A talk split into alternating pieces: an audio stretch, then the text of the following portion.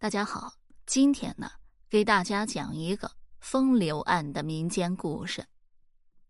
三江口桃花村运输专业刘七这几年富了起来，三十来岁头婚娶了镇上一个二十二岁的时髦媳妇。他天生勤奋，会挣钱。新婚没满月，便拉了几个伙计和如花似玉的年轻妻子一起去出海去了。谁料这刘七回村时一脸晦气，人问他：“哎，你咋了？”他两手一摊：“甭提了，那个媳妇是个骗子，船没出海就跟年轻伙计锁住搂着亲嘴儿，被我撞破以后，他俩就下山板私奔了。我这是鸡飞蛋打，外加灰箩筐倒翻一脸灰，三千元聘礼抛在海里了。”好奇的乡亲们打破砂锅问到底。这刘七索性红着脸说了这一长两短。原来那天下午在村口候巢，这刘七呢又敌船又离缆，忙完了想到船舱里歇歇。他刚到夫妻舱那边，就发觉不对劲儿。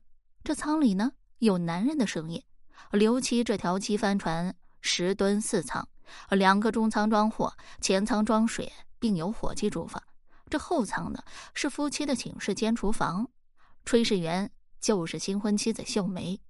这三个伙计上船前，这刘七再三关照：“啊我那媳妇儿脸皮薄得很，费尽口舌才肯上船吃苦。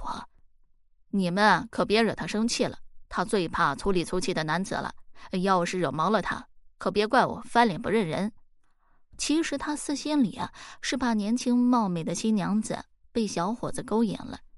三个小伙子倒也听话。齐声应道：“刘老大，您放心，饭菜煮熟了，您递出来，咱们只要有吃的就行。有急事儿，我们就敲后舱的舱板，你不就可以出来说话了吗？没事儿，冲你们的好事儿，那不是缺德吗？咱不干。”众人的话音一落，这刘七的心里一块石头落下了地，回后舱哄秀梅不要抛头露面。既然三个小伙都不敢进入卧舱。那么舱里哪来的男子的嗓音？这刘七屏住气，伏在舱位上看着。约莫半分钟啊，这舱板被挪开。等那人探出了半个身子，这刘七便起来迎上去，看清那是新雇的伙计屈锁柱。他才二十三岁，跟秀梅一个镇的。这刘七忍着火气，冷冷的说道：“锁柱啊，饭还没熟，你就馋的忍不住。”把我的话当做耳旁风了。他这个怪腔怪调的馋子是个双关语，锁住大约听出来了，嘴唇哆嗦着，一时说不出话来。这一哆嗦引起了刘七的注意，他差点要喊出“真不要脸”来了。为啥呢？这锁住的后嘴唇上沾满了口红，连腮帮子上都有淡红色的口红印痕。这货船中只有秀梅一个女子，她不同秀梅亲嘴，嘴唇哪儿沾的口红？这刘七呢？不愧是走南闯北的船老大，见过世面的，当下克制着对锁柱说：“回前舱等开饭吧，你可是犯了私进后舱的规了。”锁柱想分辨，这刘老大把他推了出去。这刘七为了这事气在心头，心想啊，待老子向他问个明白。就钻进后舱去了。这秀梅呢，穿着胸脯紧绷的粉红色毛衫，仰面躺在铺上，头发蓬松，嘴唇上的口红深浅不匀，巧额头上也有一道红印。这刘七气得七窍生烟，虎着脸在灶边烧火。这秀梅见刘七不说话，开口说：“老关在舱里啊，闷死人了，让出去透透空气好吗？”这刘七。横了他一眼，冲口问：“刚才进来的可是锁柱？你们是老相识吧？你想他了吧？”秀梅听到话声刺耳，没好气的说：“刘七啊，我告诉你，下回再也不跟你出海了。锁柱是我小时候的同学，他也不能进后舱。你太封建了。”刘七这时已经明白了七八分，肚里暗暗的骂开了：“好你个秀梅啊！”你早同这锁柱来上了这一手啊！看我年纪大，急于娶亲，骗取三万元彩礼，再叫我戴绿帽子，丢人现眼，哼，老子跟你没完！他越想越气，越看越不顺眼，仿佛秀梅那白里透红的瓜子脸、披肩的秀发，像一只狐狸精般妖气十足。这刘七说的：“后来啊，传到三江口，他俩放下舢板，开船逃走了。”众人听后，哗的一下说起来。有骂的，有替刘七出谋划策、讨还聘礼的，也有劝刘七早打主意再娶的。五十岁的曹花村村长刘大爹是个老村干部，他听了也为刘七打抱不平。当初他知道锁柱上了船，见小伙子很俊，心里有几分不安。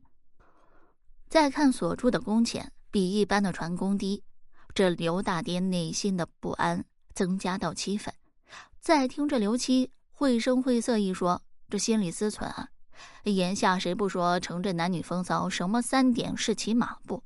这年轻风流的锁柱见了老同学，还不是蜜蜂遇着鲜花？这刘大爹毕竟还为秀梅担心，他着小山板在风浪险恶的三江口，怎能逃脱性命呢？不要说刘大爹心里骂锁柱，担心秀梅的生死。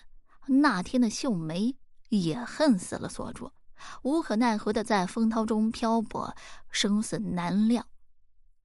那天下午，船到江口，这秀梅见四下无人，就跳下系在船尾的山板去洗青菜。不一会儿，这锁柱呢说是刘七叫他来帮忙洗青菜的。既如此，他也不好说什么。这不料，一筐青菜还没洗完，却见山板离大船很远了。这锁柱吃惊不小，马上大喊：“啊，刘老大，靠拢来，靠拢来！”秀梅也尖着嗓门喊：“刘七啊，刘七，让我们上船！”可是大船却昂头远去了。这秀梅叫天天不应，叫地地不应，心里像打鼓。这暗存啊，原来昨晚看刘七脸色难看。不吭一声，原来是怀疑锁柱不正经。而从此刻锁柱偷结缆绳的举动看来，这锁柱呢正在打秀梅的主意。这茫茫大海，叫他可怎么办？这浪也越来越大，眼看山板就要翻了。锁柱叫秀梅快跳海。秀梅心想，这个锁柱真绝情，遇到危险就要甩掉他。他迟疑的不肯跳。锁柱瞪着眼吼。山板迟早会翻身，你不会水，准备扣在船里淹死。趁早下去抱着桨漂，也许还能逃命。快，你不下去，我可要推你了。秀梅则这必死，没有勇气跳海，只脱下外衣和皮鞋，左手抓桨，右手抓船，半个身子沉在海水里。也不知道过了多少时间，秀梅只觉得下半身麻木，连气也喘不出来。忽然觉得一只大手在拼命的把他拉上山板，只听见锁柱命令他赶快脱衣裤。秀梅假装没听见，心想：“看来风浪小了，我千万要躲过这一关。”可锁柱逼得更紧了，大声说：“快把湿裤脱了！你不脱，我来帮你脱，否则不死也得送半条命。”说完，抛来外衣，自己拼命的划桨。秀梅趁锁柱不注意。赶紧把湿羊毛衫脱了，换上锁住的干外衣。至于那条湿透了的牛仔裤，他再也不敢脱了，怕锁住趁机侮辱他。这锁柱呢，大约明白了他的心思，也没有再说什么。这秀梅头脑晕乎乎的，慢慢的失去了知觉。等秀梅醒来，天已大亮，她只觉得自己仰天躺在沙滩上，而这锁住呢？正上身趴在她上身，嘴巴正对着她的嘴。这秀梅猛一把推开锁柱，心想：已经侥幸上了海岛，不怕你再欺我。他一边翻身坐起，一边问道：“锁柱啊，这是什么地方？你想干什么？”锁柱尴尬的满脸通红，说：“啊，是个无名岛，山板在这里搁了浅。这是天救我们性命，我才用人工呼吸把你救醒了。”秀梅心里却嘀咕着：“好了，这个民间故事我就讲完了。如果你对其他民间故事感兴趣的话，点个关注，来个赞。我接下来还会为你讲更多更。”更加精彩的民间故事。我是头昏乏力睡着了吧？他大约想来占便宜。什么鬼啊！什么破故事？